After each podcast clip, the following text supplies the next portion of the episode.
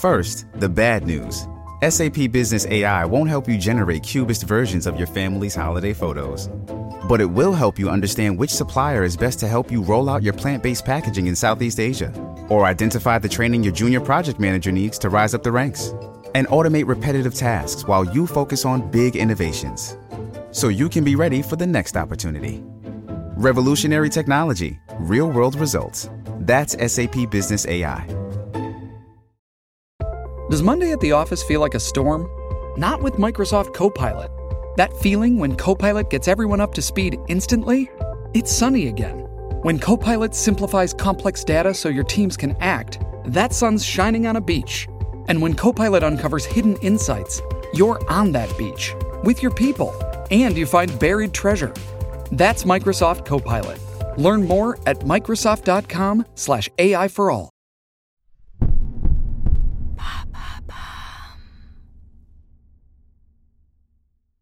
L'affaire Xavier Dupont de Ligonnès, épisode 1. Euh,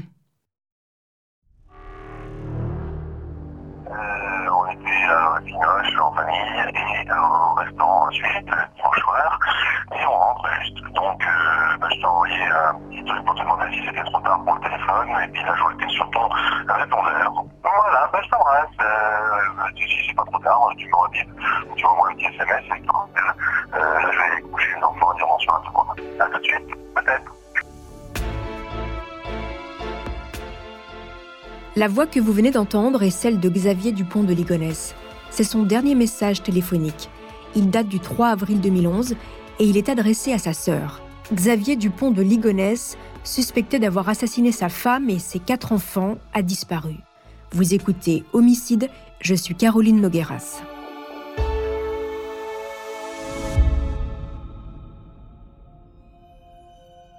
Chaque année en France, 6% des homicides ne sont pas résolus. L'affaire que je vais vous raconter est la plus grande énigme judiciaire de ces 15 dernières années. Peut-être bien le crime parfait. Cinq morts, une mère et ses quatre enfants. Xavier Dupont de Ligonnès s'est-il suicidé? A-t-il pris la fuite à l'étranger? À ce jour, toutes les théories sont encore ouvertes. Qui est-il vraiment? Exceptionnellement, pendant huit épisodes, je vais vous raconter l'énigme Xavier Dupont de Ligonnès. Vous pensiez tout savoir sur cette histoire? Peut-être pas.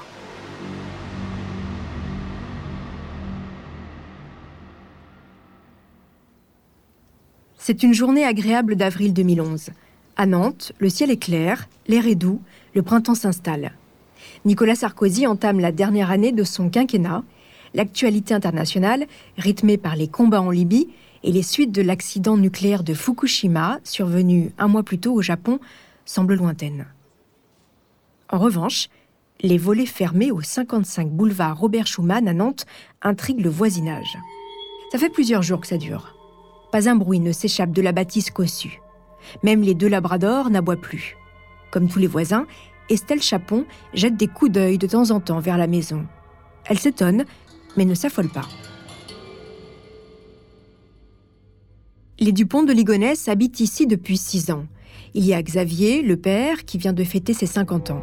Agnès, son épouse, quadra distinguée et discrète aux cheveux argent. Elle travaille comme surveillante au lycée Blanche de Castille de Nantes. Ils ont quatre enfants. Les deux grands, Arthur et Thomas, respectivement 20 et 18 ans, sont étudiants. Thomas a déjà pris son envol. La semaine, il habite une chambre d'étudiant à l'Université catholique de l'Ouest à Angers, où il étudie la musique. Il rentre le week-end.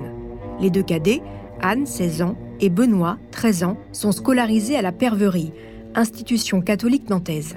Une famille, tout ce qu'il y a de plus normal. Des gens bien comme il faut. Même si on s'interroge dans le quartier, on se dit qu'une famille de six personnes, ça ne disparaît pas comme ça. Ils doivent être en vacances. Les jours passent, les volets de la maison restent désespérément clos. Parfois, le silence pesant de la bâtisse des Dupont de Ligonnès se fend d'un bruit de sonnette. Ce sont les copains des enfants qui commencent à s'inquiéter. Un voisin raconte. Les amis de ces enfants-là sont venus aussi euh, chercher des informations, donc eux n'avaient pas été du tout prévenus. Donc ça, ça nous a un petit peu inquiétés. Les voitures sont restées sur le trottoir, enfin tout ça a fait qu'il y a eu quelques petits signes qui nous ont fait penser que ce n'était pas une, un départ tout à fait naturel.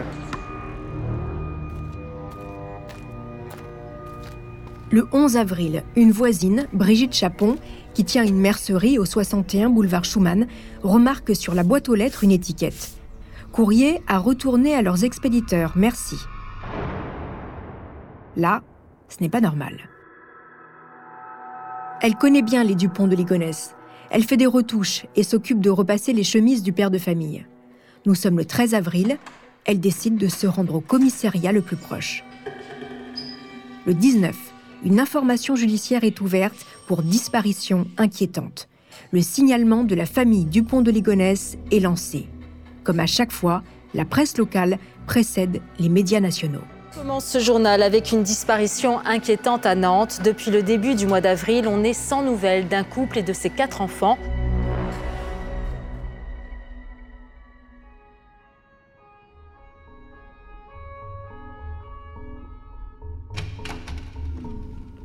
La police se rend sur les lieux à plusieurs reprises sans rien trouver.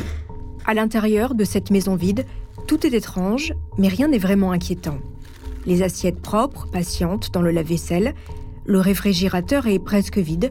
Ne reste dans la porte que quelques pots de confiture et une bouteille de vin. Ce genre de denrées qui ne périment pas et qu'on va pouvoir consommer au retour de vacances. Dans la cuisine, une serpillière encore humide dans un seau indique que le ménage a été fait récemment. À l'étage, la chambre des parents est en ordre. Face au lit coincé entre deux tables de chevet, une petite étagère avec des livres.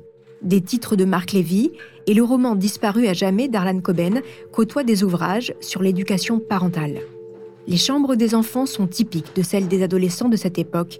Poster de Pete Doherty, du Festival des Vieilles Charrues 2010 et une affiche de Pulp Fiction pour Benoît et Thomas.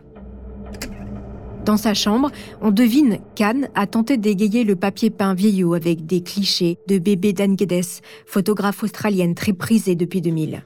Dans une boîte transparente sont rangés des disques de Laurie et Amel Bent. Un drapeau des États-Unis recouvre le mur de la chambre d'Arthur. Il est vrai que les matelas sans drap, les cadres dépouillés de leurs photos et les armoires vides détonnent. Tout ça ressemble à un départ précipité.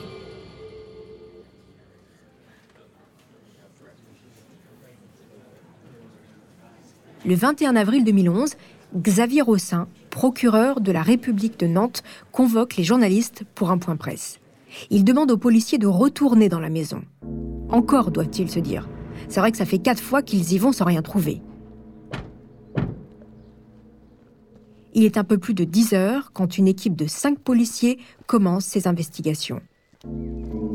Une jeune lieutenant investigue le jardin. Elle balaye du regard la terrasse. Rien sauf peut-être là-dessous, à gauche de la porte de la cave. Qu'est-ce que c'est que cet amas d'objets? Il y en a des choses dans un si petit réduit d'à peine un mètre vingt de hauteur. Pêle-mêle s'entassent des coussins, des outils pour le jardin. Il y a même des boules de pétanque et les gamelles des chiens. En dessous de ce fatras, une fine couche de terre. La policière se met à creuser, bientôt rejointe par ses collègues. Il découvre une dalle de ciment friable. Étrange. La lieutenante sort son téléphone portable pour filmer la scène. Sous le ciment, pas très épais, une couche de papier peint blanc et en dessous, un mélange de terre, de chaux et de gravats. Une fois dégagée, cette couche révèle un épais plastique blanc et vert. Plus les policiers creusent, plus l'odeur pestilentielle sature l'air.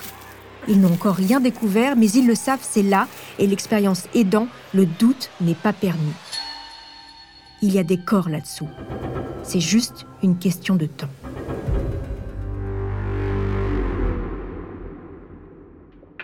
Au palais de justice de Nantes, le flair des journalistes fait aussi son travail. La conférence de presse du procureur a pris du retard. Ça ne sent pas bon. Retour au 55 boulevard Robert Schumann. Il est 10h30 quand, à force de creuser, les policiers découvrent un sac de couchage bleu marine. À l'intérieur, des sacs poubelles encore. Il les découpe. Une jambe, en décomposition, apparaît. À peine le temps de prévenir les légistes et le procureur, et ils se mettent à creuser à nouveau. 50 minutes plus tard, cinq corps sont découverts. Celui de Thomas, 18 ans. Il a été enterré sur le dos, les bras en croix, la main droite côté cœur. À côté de sa tête, un chapelet. Agnès, 48 ans, est face contre terre, Dans son dos, une plaque de plastique représentant une colombe et une croix dorée sur un fond bleu. Arthur, 20 ans, a été inhumé avec une petite statuette de la Vierge. Les policiers découvrent le corps d'Anne, 16 ans, en pyjama et chaussettes, les mains croisées sur l'abdomen. Le dernier corps à être découvert est celui de Benoît, 13 ans. Près de lui, une médaille et une croix attachée à un collier de perles grises. Dans ce qui ressemble à un tombeau, les policiers découvrent aussi les corps des deux chiens de la famille. Des labradors noirs mais aussi une bougie, un briquet, une fiole d'alcool. Au palais de justice, le procureur Xavier Roncin prend la parole. Je m'apprêtais à lancer un simple appel à témoins qui bien sûr euh, est maintenu, mais ce matin même, il y a quelques minutes, un reste humain a été découvert dans le jardin de cette famille sous la terrasse et l'enquête bascule donc malheureusement nettement sur une qualification criminelle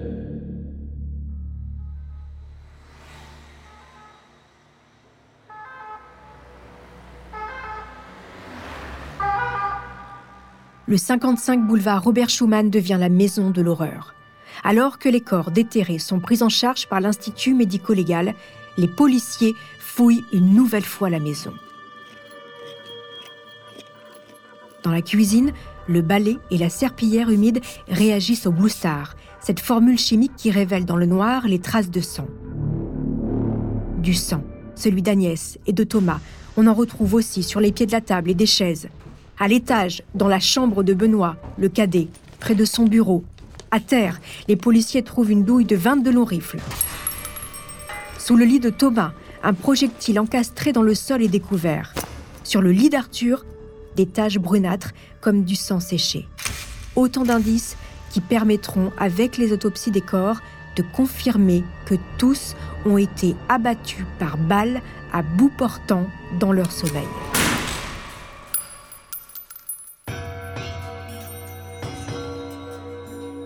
Agnès a reçu deux balles dans la tête. Idem pour Arthur et Anne. Benoît a reçu cinq balles, trois dans la tête, deux dans le torse.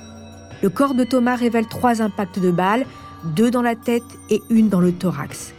Les cinq membres de la famille ont été exécutés dans leur lit avant d'être enterrés à l'extérieur sous la terrasse. Dans le sang et le foie des trois enfants, les légistes retrouvent des traces d'un somnifère, le lormétazépane. Dans le corps d'Agnès, on retrouve du citalopram, un antidépresseur qu'elle prenait depuis plusieurs mois. Les policiers fouillent et fouillent encore la maison. Pas de traces de l'arme du crime et surtout rien qui pourrait mener vers le père, Xavier Dupont de Ligonnès. Où est cet homme devenu le suspect numéro un de cette tuerie familiale qui fait désormais la une des médias? Une histoire euh, absolument épouvantable à Nantes. On n'était sans aucune nouvelle depuis le 4 avril d'un couple et leurs quatre grands enfants. Ce matin, coup de théâtre, la découverte de restes humains à leur domicile. L'enquête s'oriente donc vers la séquestration et l'assassinat, piste criminelle. Les enquêteurs avancent vite. L'autopsie des corps et le relevé des communications permettent de reconstituer l'emploi du temps de la famille et la chronologie des meurtres. Le dimanche 3 avril, les Dupont de Ligonnès se rendent au cinéma. Ils vont voir Rango, film d'animation de Gore Verbinski. Non, non, non, non, je suis entendu. Ah Qu'est-ce que tu fais Le héros de ce film, un caméléon, a un leitmotiv qui résonne étrangement. Personne ne peut échapper à sa propre histoire. Tout le monde est là, sauf Thomas, resté à Angers où il suit des cours de musicologie. Il répète un concert. Après avoir dîné au Charolais Grill de Saint-Herblain, toute la famille rentre au 55 boulevard Robert Schumann. Il est un peu plus de 22 heures. Comme chaque soir, parents et enfants sont accaparés par leur téléphone portable. Agnès textote avec Rosa, son amie d'enfance. Elles se sont retrouvées quelques mois plus tôt sur le site internet Copain d'avant. Ce soir-là, elles échangent une cinquantaine de messages. À 22h22, Arthur répond au téléphone de sa chambre. C'est Laure, sa petite amie. Il expédie la conversation. Il faut dire que le jeune homme a rencontré quelques jours plus tôt Charlotte, avec qui il entretient une liaison.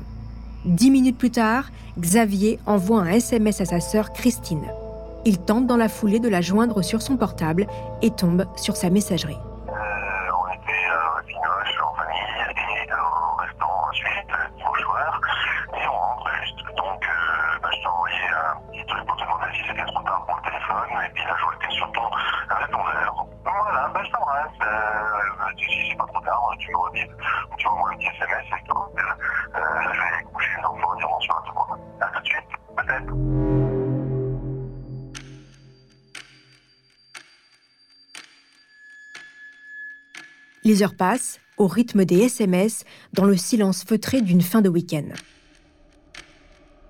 23h08, Arthur envoie un dernier message à Charlotte. 23h40, Agnès écrit un ultime SMS à Rosa. 44 minutes plus tard, Anne écrit à un ami, Paul Louis. Quant à Xavier, il échange avec son épouse dans leur chambre à l'étage.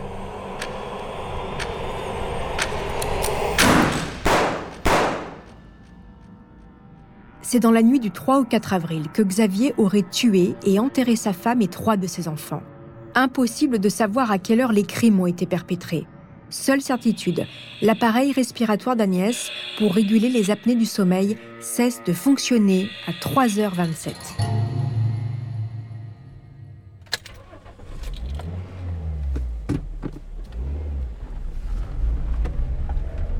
Le lendemain, lundi 4 avril, Xavier Dupont de Ligonnès quitte Nantes à 19h40. Il a proposé à Thomas de le retrouver au restaurant gastronomique Le Domaine du Cavier à Avrier, à quelques kilomètres d'Angers. Le fils a dû annuler sa tournée hebdomadaire des bars avec ses amis. Il se dit saoulé, mais se rend au rendez-vous. Les deux hommes s'attablent face à face à 20h50. Le père, comme si de rien n'était, commande un menu complet entrée, plat, dessert, arrosé d'une demi-bouteille d'Anjou Village. Le fils se contente d'un poisson et d'un jus de tomate. Thomas confie son envie de se mettre en colocation. Le père s'inquiète des frais supplémentaires que cela va occasionner. Les serveurs se souviennent d'un dîner tendu. Au cours du repas, le jeune homme semble pris de malaise et de nausées. Il sort dehors à plusieurs reprises avant de demander à son père de le raccompagner. A-t-il été drogué comme ses frères et sœurs avec du lormétazépane qui peut provoquer évanouissement et maux de tête? Les investigations n'ont pas pu le déterminer. Après avoir déposé son fils à sa résidence universitaire, Xavier Dupont de Ligonnès reprend la route pour Nantes. Il arrive à son domicile un peu avant 1h du matin. Le lendemain, il envoie un texto à son fils pour lui demander de rentrer au plus vite, sa mère a eu un accident de vélo. Elle est hospitalisée. Sauf que Agnès ne se déplace jamais à vélo. Thomas rentre le 5 au soir chez lui. À minuit, il envoie un texto à un copain pour l'informer qu'il est à Nantes. Il sera assassiné dans la nuit du 5 au 6 et enterré sous la terrasse face aux quatre autres membres de sa famille. Le 21 avril et les jours qui suivent, la tuerie de Nantes sature les médias. L'horreur des crimes laisse vite place aux premières interrogations. Où est le père Xavier Dupont de Ligonnès? Les enquêteurs avancent vite, mais ils vont s'en rendre compte, l'homme a un temps d'avance. Il s'est déjà volatilisé, et depuis longtemps. Avant de poursuivre cet épisode, une petite pause pour donner la parole à notre partenaire, sans qui ce podcast ne pourrait exister. Restez avec moi, on se retrouve juste après. This episode is brought to you by Shopify.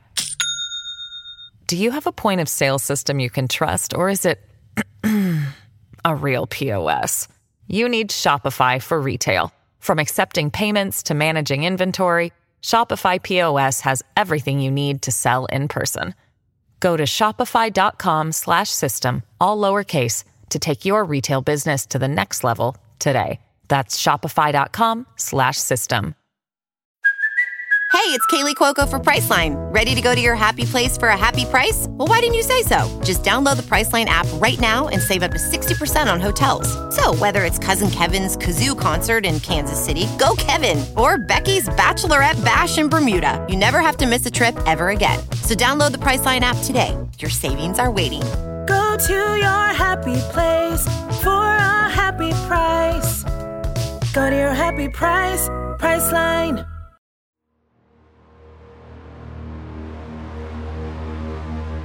Dimanche 10 avril 2011 au soir, une semaine après les meurtres.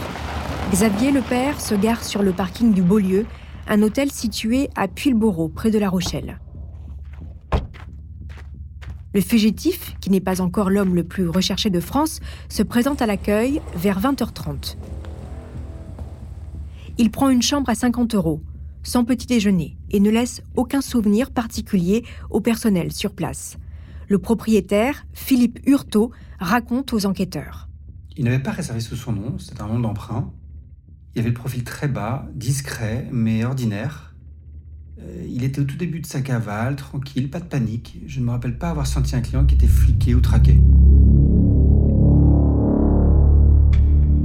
Et pour cause, à Nantes, on commence à peine à remarquer l'absence des Dupont de Ligonnès. Les enquêteurs l'apprendront beaucoup plus tard, mais les 8 et 9 avril, le père de famille s'est rendu à Angers pour vider la chambre universitaire de Thomas. Il laisse les clés et une enveloppe avec le loyer. Estelle Chapon, la voisine du 55 rue Robert Schumann, le croise devant chez lui le lendemain.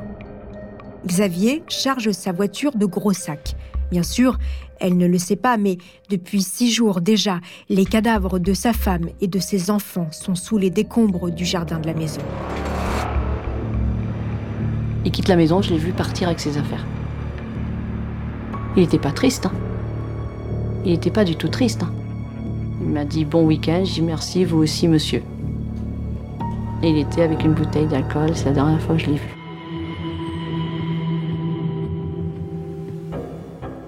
Estelle Chapon est la dernière personne à voir Xavier Dupont de Ligonnès.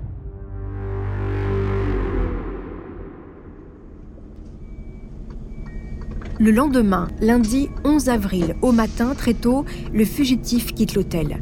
Il sillonne les routes pendant de très longues heures. Que pense-t-il à ce moment-là? Vers quel destin se projette-t-il? À Nantes, au même moment, le collège des deux Benjamins, Anne et Benoît, et l'établissement qui emploie Agnès reçoivent des courriers expliquant le départ de toute la famille pour l'Australie. Quasiment le même jour, neuf proches, parents et amis reçoivent une lettre qui annonce un exil aux États-Unis. Coucou tout le monde. Méga surprise, nous sommes partis en urgence aux États-Unis dans des conditions très particulières que nous vous expliquons ci-dessous. S'en suivent cinq pages où Xavier Dupont de Ligonnès explique qu'il est un agent américain infiltré. Quand vous lirez ce courrier, nous n'existerons plus officiellement en tant que Français. Je suis devenu un témoin essentiel dans un futur procès impliquant des hauts responsables du trafic de drogue international. Procès devant se tenir aux États-Unis dans les années à venir. Là où ça se complique, c'est que depuis quelque temps, certains indices faisaient penser que j'avais été repéré. Nous sommes donc pris en charge par le gouvernement américain et transférés aux États-Unis sous une nouvelle identité qui doit bien évidemment rester secrète. La famille aurait intégré le programme fédéral de protection des témoins américains oui, comme dans les films, rien que ça. Xavier Dupont de Ligonnès joue la carte du bon père de famille qui a tout organisé dans les moindres détails. Dupont de Ligonnès a pensé à tout et précise que leurs deux chiens ont été recueillis par un proche et ne seront donc pas séparés. Quel cynisme quand on sait que les cadavres des deux animaux de famille ont été retrouvés avec les cinq autres corps humains sous la terrasse. Xavier Dupont de Ligonnès compte sur les destinataires de sa lettre pour relayer la nouvelle et avertir les camarades de classe d'Anne et Benoît. Les enfants ne peuvent avertir leurs amis et ont interdiction de Facebook et autres réseaux Internet. Mais bon, ça se passe plutôt bien dans l'ensemble. Ils comprennent.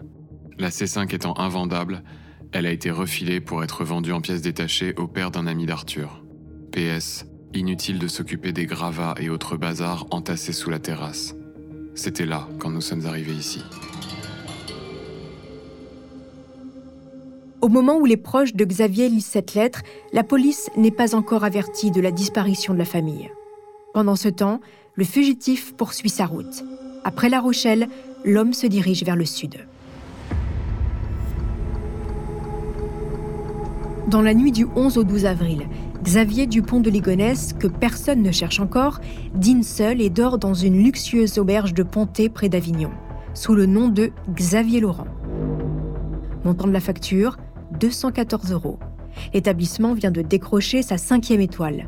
L'homme, seul dans cet hôtel, qui reçoit d'habitude des couples, ne passe pas inaperçu. Sylvie Boucher, co-gérante du Cassagne, témoigne. Il était très avenant, pas du tout en retrait, au contraire. Je me souviens, j'étais dans le jardin, j'étais passée sous son balcon et il m'avait fait un signe. J'ai pensé que c'était quelqu'un qui était déjà venu, mais c'était pas le cas. Après, je l'ai accompagné au restaurant, comme je le fais très souvent avec les clients. Il a beaucoup parlé vin avec le sommelier, il disait qu'il aimait beaucoup la gastronomie. Ce n'est que le lendemain que la police nantaise reçoit des premiers appels de voisins inquiets. Sa Citroën se dirige vers la Seine-sur-Mer. Il passe une nuit à l'hôtel première classe. Le 15 avril, Xavier Dupont de Ligonnès ne le sait pas encore, mais il a devant lui une semaine sans la police à ses trousses. Il passe une nuit au Formule 1 de Roquebrune-sur-Argent dans le Var. La veille, il retire 30 euros dans un distributeur. La vidéosurveillance capte l'homme qui jette même un coup d'œil effronté à la caméra. Le lendemain matin, il descend une première fois prendre un café et remonte dans sa chambre avant de quitter l'hôtel. Les caméras de l'établissement montrent un homme calme. Quand il quitte sa chambre, le fugitif porte dans le dos une housse de costume noir pouvant contenir l'arme du crime. Une arme qui, on l'apprendra plus tard, appartenait à son père décédé quelques mois plus tôt. Ce 15 avril, il est 10h19 quand il s'engouffre dans sa voiture et quitte le parking de l'hôtel. À 16h, il revient et gare son véhicule au même endroit avant de disparaître à pied, sa housse de costume dans le dos. C'est la dernière image de Xavier Dupont de Ligonnès. À ce moment précis, la maison de Nantes a été perquisitionnée une première fois. Les enquêteurs ne note rien de probant.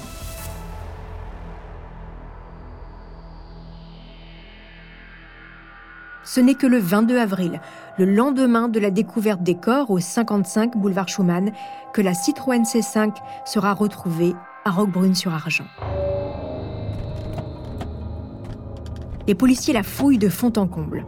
Au sol, des sacs plastiques, des tickets de stationnement, des cartes de visite, une vieille batterie de voiture, un parapluie, une souche de chéquier. Dans le vide-poche, côté passager, un paquet de cigarettes presque plein. Le cendrier déborde. À l'arrière, traîne un pull, une chemise, un guide des hôtels, un caleçon et un vieux chargeur de Blackberry. La voiture poussiéreuse donne à voir les vestiges de la vie d'un VRP toute la semaine sur la route. La présence de plusieurs cadavres de bouteilles d'alcool raconte un homme en bout de course.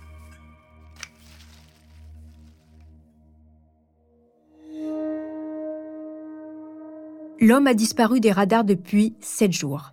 Les enquêteurs varois tentent de passer la région au peigne fin, mais ils ont une semaine de retard. Le fugitif a pu prendre un avion ou un car.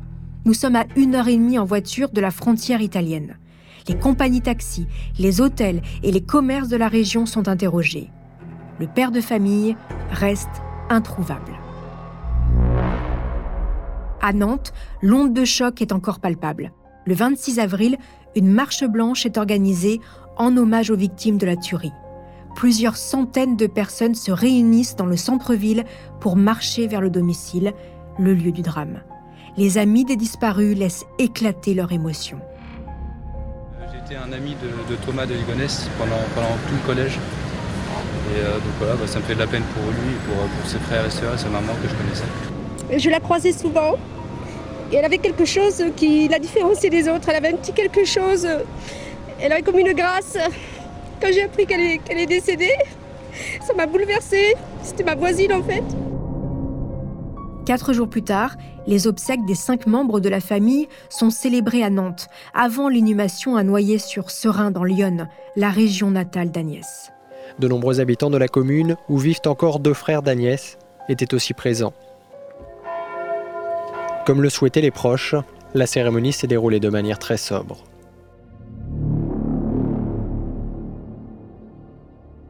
Au même moment, un mandat d'arrêt international est émis contre le fugitif. À Roquebrune-sur-Argent, là où on perd sa trace, le groupe d'investigation cynophile de la gendarmerie, des plongeurs, des spécialistes de secours en montagne, des CRS passent au peigne fin le secteur. Une quarantaine de cavités sont explorées par des spéléologues réquisitionnés. Le secteur à fouiller est immense. Les enquêteurs aidés par les spéléologues ont répertorié une quarantaine de sites. Tous sont visités méticuleusement. On essaye de fouiller euh, toutes les cavités recensées sur notre fichier, parce qu'on a quand même un fichier départemental, et on essaie de descendre dans toutes les, les cavités. On va essayer de tout fouiller sur la journée. Le terrain est très escarpé, la végétation dense et les cavités difficiles d'accès, mais pas très profondes. C'est juste des, petites, euh, des petits trous, des petites bois ici. Cinq groupes de deux ou trois spéléologues pénètrent systématiquement dans toutes les grottes, toutes les veines, à la recherche du moindre indice. Ces premières fouilles, mais également celles qui suivront, ne donneront rien, discréditant pour certains la piste d'un suicide. Tout en essayant de retrouver Xavier Dupont de Ligonnès, les enquêteurs tentent de cerner sa personnalité et déterminer son mode opératoire il découvre un personnage méthodique et organisé.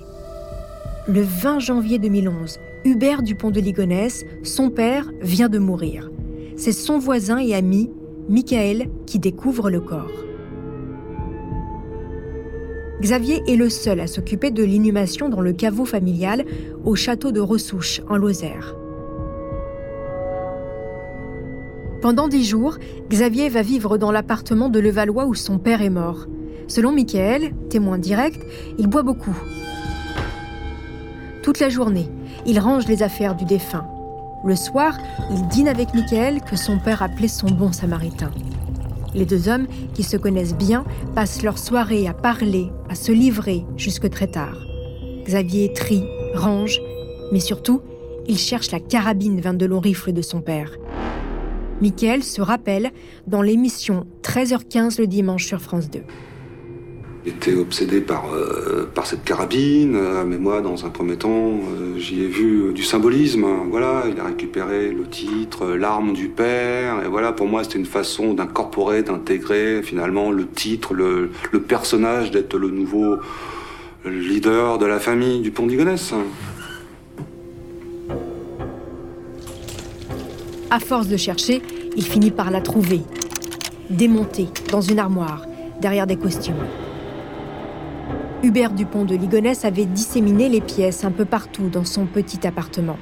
Patiemment, Xavier retrouve un à un tous les morceaux jusqu'au percuteur. Xavier fréquente un stand de tir depuis quelques semaines. Il obtient sa licence du club le 2 février 2011. En mars, il emmène ses fils Thomas et Benoît pour les initier. Arthur devait s'y rendre avec son père le 9 avril le rendez-vous a été annulé.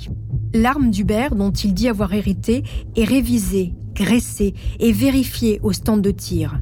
Le directeur des lieux, Benoît Hérault, se souvient de quelqu'un de poli, courtois, pas un fou de la gâchette. Les deux hommes parlent musique, country, mais aussi silencieux dont il avait équipé sa carabine.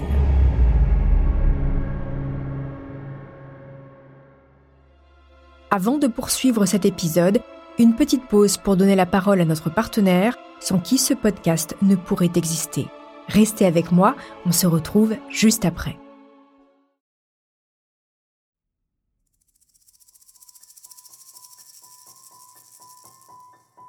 Même séparés, Xavier et Agnès continuent de se voir. Les hauts dangers partent vivre en Afrique. Quand sa mère décède des suites d'une longue maladie, la jeune Agnès touche 3 millions de francs. La famille craint le retour du premier amour et la dilapidation de son héritage. Agnès, elle, tente d'oublier son chagrin dans des fêtes. Elle rencontre un jeune homme, François. Il l'abandonne alors qu'elle est enceinte de 4 mois. Arthur voit le jour le 7 juillet 90. Agnès a 28 ans. Xavier Dupont de Ligonnès, de retour d'un long voyage aux États-Unis, réapparaît dans la vie de la jeune maman. Il la demande en mariage. Il est célébré en 92. Dans la foulée, Xavier adopte Arthur. Le couple s'installe d'abord à Draguignan, puis Lorgue, Sainte-Maxime et Pornic. Au gré des postes de commercial de Xavier, les déménagements se suivent et les naissances aussi. Thomas naît le 28 août 1992. Suivent Anne en 94 et Benoît en 96. Xavier et Agnès vivent un bonheur sans nuage.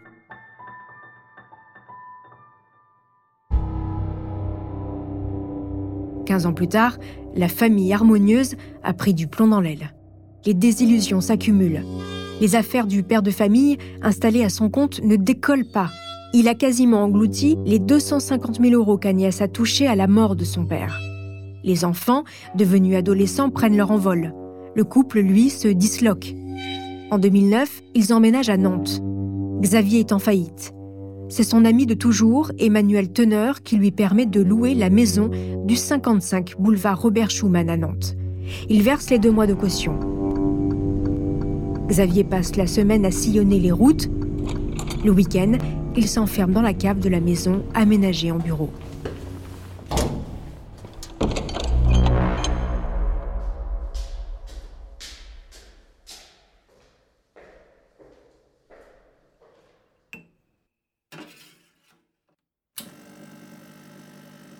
Cette petite pièce sommaire avec sa machine à café, son ordinateur et son fax, c'est son antre. Xavier y écrit pendant des heures, des journées entières. À défaut de rentrée d'argent, il liste les dépenses. Parfois, il se rassure comme sur ce mail envoyé à un proche. Nous gagnons ce que nous dépensons et nous dépensons énormément. Avec 7000 euros par mois, nous faisons partie des 1 personne sur 30 millions en France et sur 4 milliards au monde qui dépensent le plus. Donc, nous gagnons énormément. Xavier Dupont de Ligonnès passe tout au crible. Maison, vêtements, eau, loisirs, électricité, alimentation, frais de santé, forfait téléphone pour chaque membre de la fratrie. Il a même comptabilisé le coût de chaque enfant depuis sa naissance. 100 600 euros pour Arthur, 80 800 euros pour Thomas, 63 000 euros pour Anne, 38 300 euros pour Benoît. Quant à son couple, c'est 221 000 euros. Écoutez le témoignage de son ami d'enfance, Bruno de Stabenrath, chez Les Grandes Gueules sur RMC. Xavier, c'était un mauvais comptable et un, grand graphomane. Il écrivait tous les jours, des mails. Il y a, à peu près 800 mails, courriers. Euh, il écrivait à son fils Arthur quand, Arthur faisait des conneries. Euh, donc c'était, hmm. c'était à la fois un bon père de famille, mais un très mauvais gestionnaire. Délaissée par un mari absent et en pleine débâcle professionnelle, Agnès noie sa solitude sur Internet. Les forums de discussion deviennent l'oreille attentive qui lui manque. En 2004, sur le site d'Octissimo, elle écrit Une femme qui blanchit, est-ce vraiment anti-sexe pour un homme? Répondez-moi franchement. Plus tard, dans la soirée, quand elle découvre que son poste n'a suscité aucun commentaire, elle renchérit. S'il vous plaît, donnez-moi votre avis, messieurs. J'ai 41 ans et j'ai mes cheveux encore plus poivres que sel, mais ça blanchit. Est-ce vraiment quelque chose de repoussant pour un homme?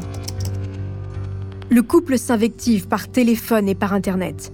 Ils cohabitent au 55 boulevard Robert Schumann, mais ne communiquent plus directement. Agnès écrit à Xavier. Tu n'as pas d'ambition professionnelle, pas de plan pour l'avenir. Tu vis au jour le jour, sans souci du lendemain. Tu es un ours qui n'a envie de voir personne, un solitaire qui n'aime pas les gens. Tu as à la fois un complexe de supériorité car tu trouves tout le monde con, et un complexe d'infériorité car tu es mal à l'aise avec les gens qui ont de bonnes situations et plein de fric. Tu es un timide maladif, mal à l'aise en société. Et tu as des problèmes avec les femmes. Il lui répond qu'elle ne pense qu'à l'argent. Dans un document exhumé de son ordinateur, il parle au nom d'Agnès pour décrire la pression qu'il subit. Les affaires marchent, les sous rentrent, je suis heureuse, tu es merveilleux et je t'aime.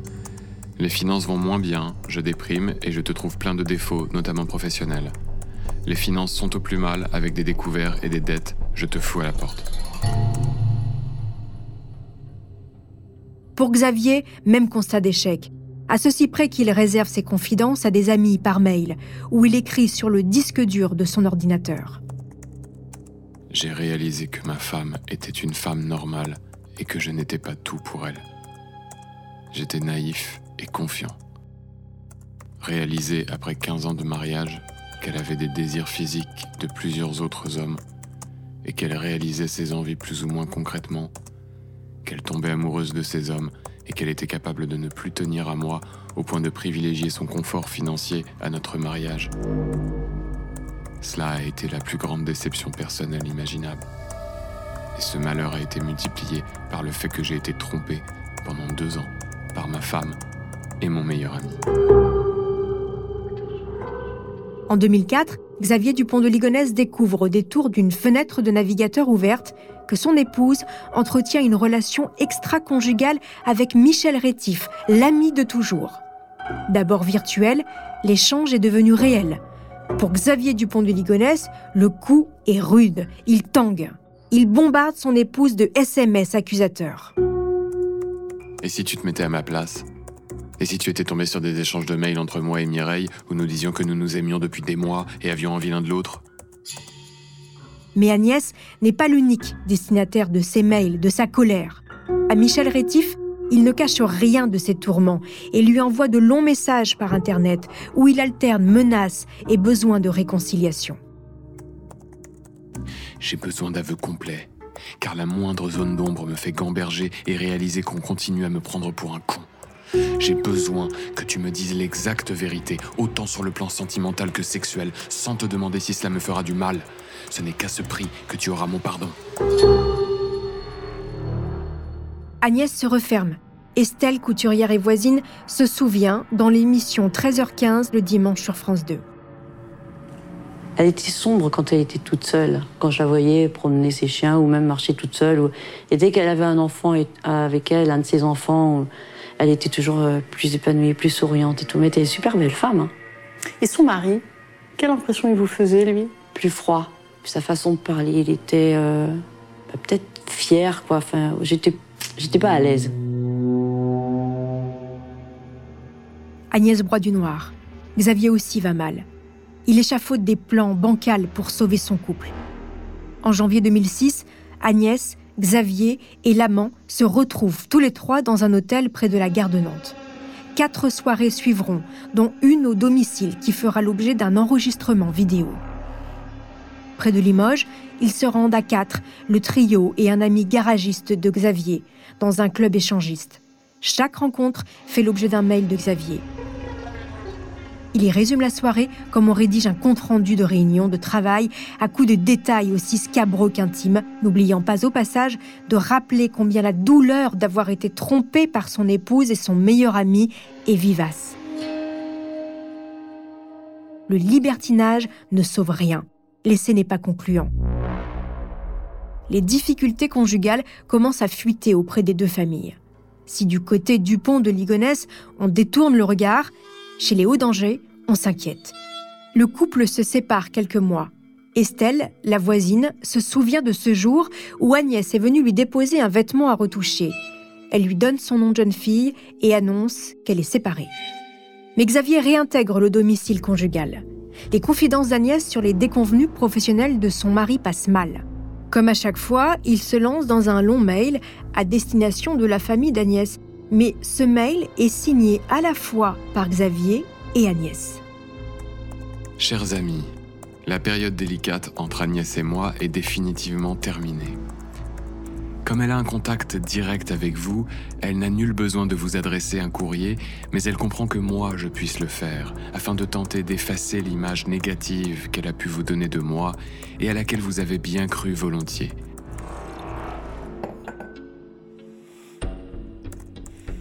Je vous fais un courrier général pour avouer mes torts et vous demander de me pardonner. Et je ne le fais que pour réhabiliter Xavier. J'ai permis à certains d'entre vous d'avoir de Xavier une image très négative, totalement fausse et mensongère. Il a l'immense bienveillance de me pardonner et de continuer à m'apporter tout son amour. Depuis notre mariage, il ne m'a jamais trompé, n'a jamais été violent avec nos enfants. Il n'a jamais vécu à mes crochets comme un croqueur d'héritage. Je suis sincère. J'agis volontairement Et c'est notre amour qui nous sauve. Agnès. Il me fallait réagir pour sauver notre famille et rétablir la vérité car je savais qu'en parlant avec tout le monde, elle donnait des informations erronées. J'en veux à certains de l'avoir incité à entamer une procédure de séparation, mais je vous remercie également de ne pas l'avoir laissé tomber, même si vous étiez tous contre moi. La route des commerciaux, la société montée par Xavier quelques années plus tôt, est au bord de la faillite. Sous perfusion des crédits à la consommation, elle doit des dizaines de milliers d'euros au fisc et à l'URSSAF. Les petites sommes prêtées par des proches, Emmanuel Teneur en premier, ne servent qu'aux dépenses courantes, mais rien ne comble le trou abyssal des dettes. Agnès doit faire attention, elle limite ses dépenses, elle doit se passer des services de la repasseuse. Elle me dit que euh, financièrement c'est difficile. Voilà, moi j'aurais jamais pensé que financièrement c'était difficile à ce point.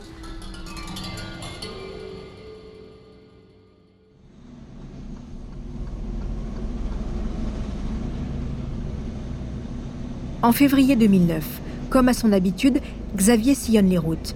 Il cherche des clients, des nouvelles affaires. Quand une voix familière à la radio l'interpelle, c'est Catherine V, son premier flirt, sur l'île de Bréa. Chef d'entreprise, sa réussite est flamboyante. Xavier la contacte sur Internet.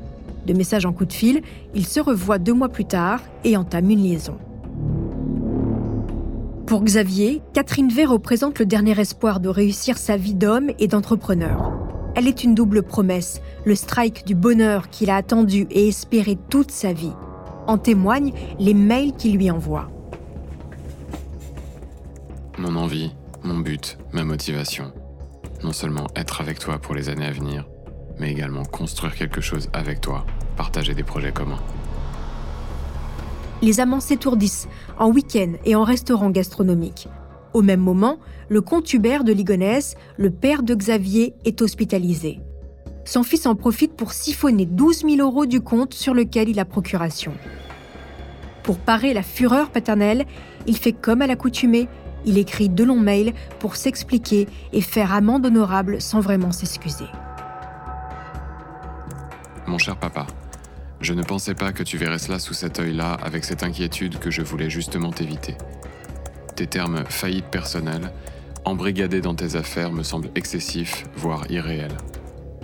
Je fais amende honorable et je te demande pardon. Je n'aurais jamais dû agir et utiliser cette réserve avant de t'en parler, même si tu m'en avais fait la proposition par téléphone. Pour calmer la colère d'Hubert, le fils prend à sa charge le crédit du père et promet de rembourser affaibli par des problèmes de santé, et seul, Hubert de Ligonnès passe l'éponge. Xavier continue de croire à sa bonne étoile. Il convainc sa maîtresse d'investir dans un nouveau challenge professionnel. Une nouvelle idée, encore une. Malgré la réticence de son expert comptable, Catherine cède et signe en juin 2009 un chèque de 50 000 euros. Une voiture pour Agnès, des séjours à Deauville, Dinard, La Boule. Il en profite aussi pour éponger une partie de ses dettes et verser 1000 euros sur sa caisse de retraite et de prévoyance. En décembre 2009, il ne reste plus rien de la somme qu'il s'est engagé à rembourser avant le 3 juillet 2010.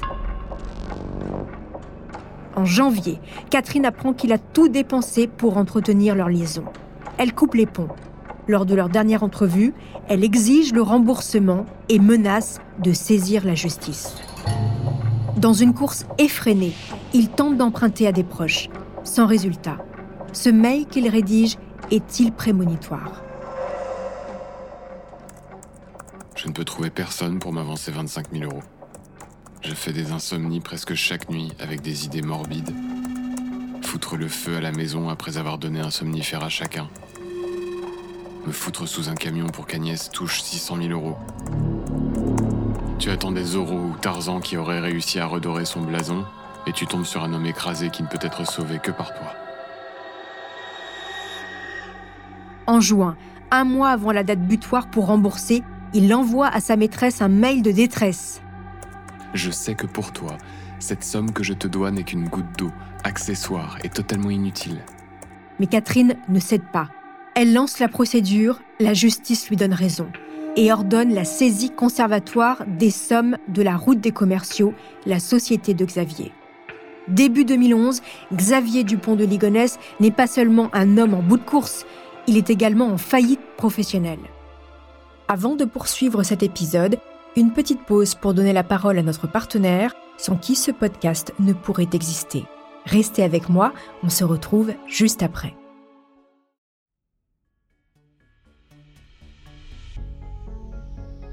Comme tous les jeunes nés dans les années 60, Xavier Dupont de Ligonnès s'est biberonné au rêve américain. Sa musique, ses films et ses voitures construisent son imaginaire et ses projets d'avenir. Il a 23 ans quand il découvre le pays de ses idoles, Elvis Presley et Steve McQueen. Pendant 18 mois, accompagné de Michel Rétif, l'ami de toujours, les deux hommes vont sillonner le pays, heureux et sans attache. Ce road trip va lier à vie les deux jeunes garçons. Lors de ses auditions, après la tuerie de Nantes, Michel Rétif confiera aux policiers une chose importante. Le 12 avril, quelques jours après avoir reçu une première lettre de Xavier lui annonçant le départ de la famille aux États-Unis sous protection du FBI, il reçoit une seconde enveloppe. Elle a été postée le 9 avril. À l'intérieur, des photos de leur voyage de jeunesse et un mot. Souvenir, souvenir. Je penserai bien à toi là-bas. Pas le droit de te dire où, mais tu y es passé avec moi en novembre 90. Indice à creuser. LOL. Cet endroit, Xavier Dupont de Ligonnès en avait parlé à Bruno de Stabenrath, comme ce dernier le raconte sur BFM TV. Il faisait pas allusion au paradis blanc. Non, non, il faisait allusion, je pense, à, à cet endroit où ils avaient été très heureux, enfin surtout Xavier, euh, qui était ce petit village au Texas qui s'appelle Alpine, où Xavier avait rencontré une, une Texane qui s'appelait Mindy, qui avait un grand ranch.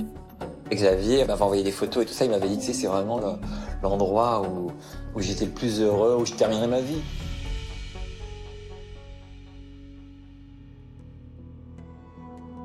En 1998, Xavier est marié et père de quatre enfants, mais il n'a pas renoncé à son American Dream. Il quitte son poste de commercial chez BASF et repart six mois, seul cette fois-ci. L'objectif reste le même, préparer le déménagement définitif de toute sa famille. Vivre aux États-Unis est son Eldorado. Il ne sait pas encore comment gagner sa vie sur place, mais il en est certain, c'est possible. De retour dans l'Hexagone, il décide de monter sa propre société pour financer le grand départ. La route des commerciaux voit le jour. À l'époque, Internet n'en est qu'aux prémices. Xavier est visionnaire, mais pas gestionnaire. Il imagine un portail pour mettre en relation les commerciaux sur la route et les hôtels.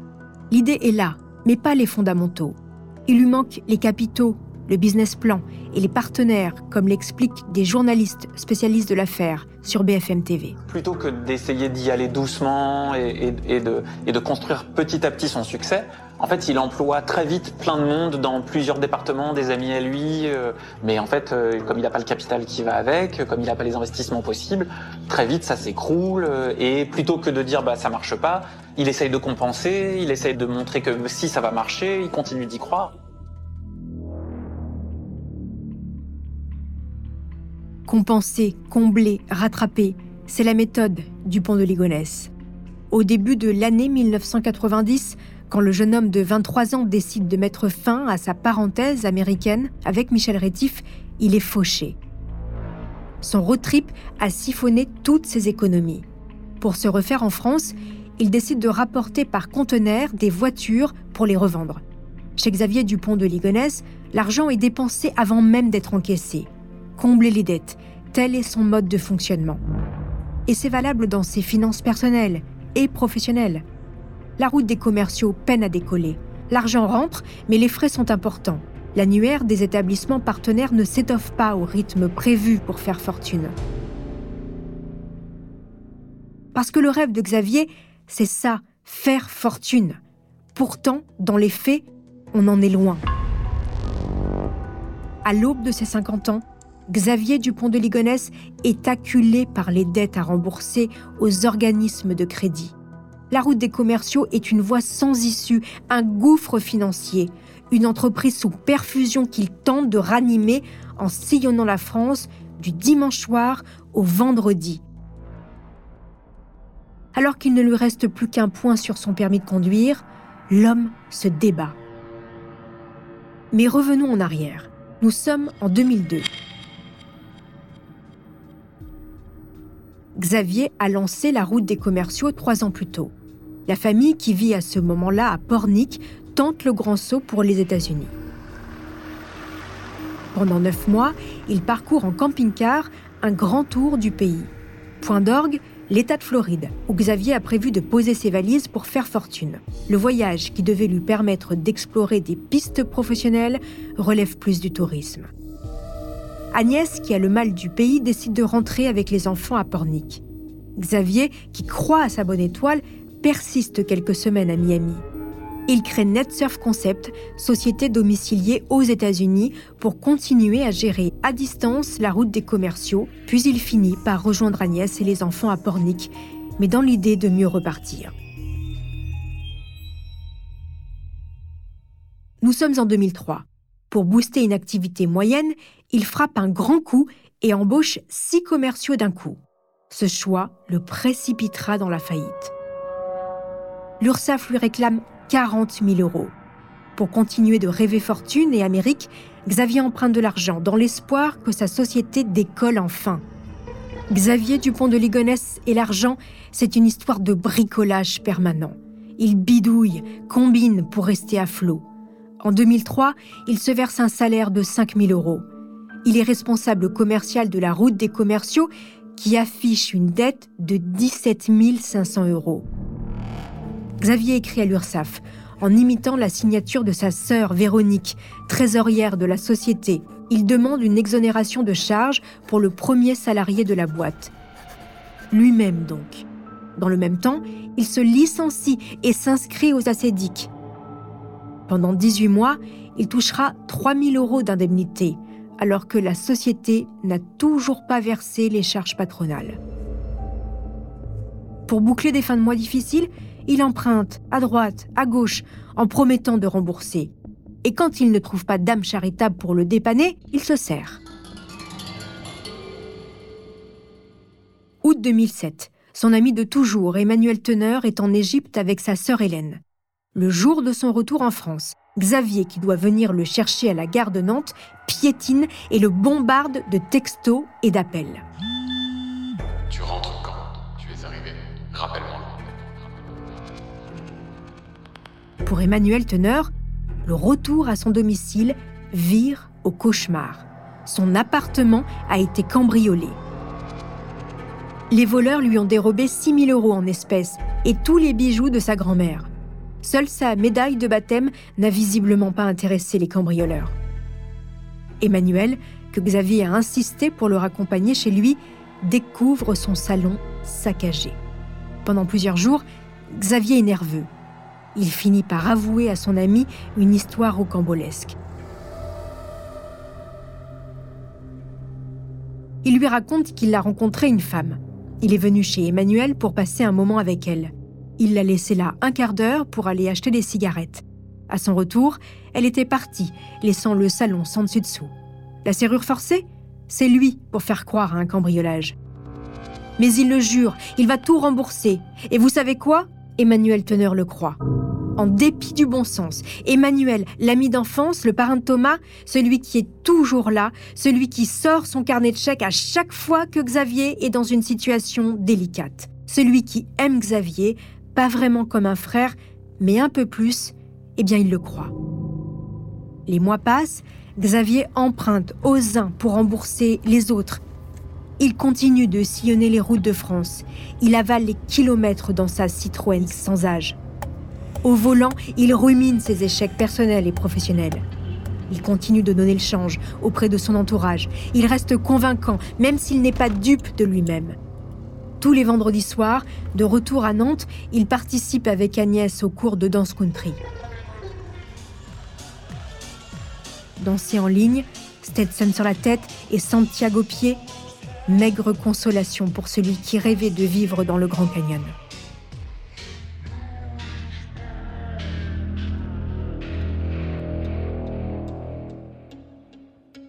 Côté pile, Xavier, père de famille qui bidouille et traficote. Côté face, Dupont de Ligonnès, entrepreneur enthousiaste qui continue de croire en sa chance et s'enferme dans son bureau pour imaginer l'idée qui lui permettra de faire fortune.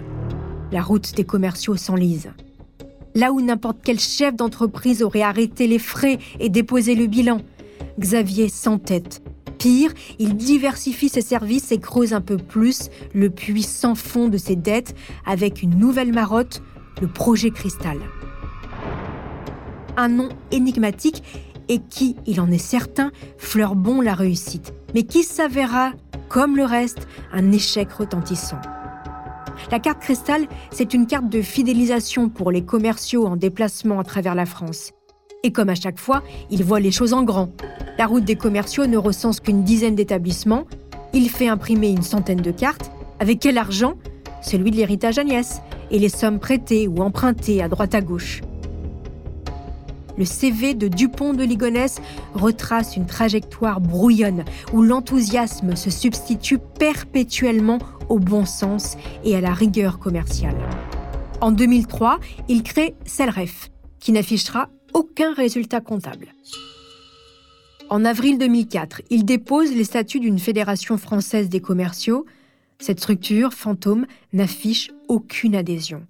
À chaque nouvelle idée, Xavier y croit comme si c'était la première. Il en est certain, le projet Cristal sera la bonne. Le principe est simple, et comme à chaque fois, il fallait y penser. Il s'agit de tickets cristal, donnant droit à une boisson au cours d'un repas. Quand il en parle à Catherine, sa maîtresse, qu'il convainc d'investir, il sait trouver les mots. Il lui écrit Il ne restait plus qu'à vendre des tickets cristal pour obtenir des recettes. Je prévois des bénéfices de plusieurs milliers d'euros. Ton prêt de 50 000 euros me sert à dégager du temps chaque mois pour me consacrer à ce projet de visiter des restaurants. Sur le papier, ça fonctionne toujours. Xavier Dupont de Ligonnès mise sur sa bonne étoile et la baisse de la TVA. Dans les faits, Carte Cristal sera tué dans l'œuf par la DGCCRF, la Direction générale de la concurrence, de la consommation et de la répression des fraudes. Quant à la baisse de la TVA, elle ne concernera pas les boissons alcoolisées. Le hic, c'est que comme à chaque fois, l'entrepreneur a mis la charrue avant les bœufs. Avant même de démarcher les restaurants et de tester la viabilité du projet, Xavier a déjà fait imprimer des dizaines de milliers de cartes. Acculé, il continue de s'obstiner et demande à Catherine une rallonge par mail. Je sais parfaitement que tu peux m'avancer ces 25 000 euros et les rajouter à ma dette en cours. Les bilans comptables, les relevés de compte, les lettres d'huissier, rien n'y fait. Pour Xavier, la réussite est au bout du chemin. Il y croit toujours, dur comme fer, en dépit du bon sens. Et s'il y croit autant, c'est sans doute parce qu'il en est persuadé. Il n'est pas n'importe qui, il en est convaincu depuis toujours. Pourquoi? Eh bien, c'est ce que je vous raconterai dans l'épisode 5 de l'affaire Xavier Dupont de Ligonnès. En attendant, chers auditeurs, n'hésitez pas à me laisser des commentaires ou des étoiles sur vos applis de podcast préférés.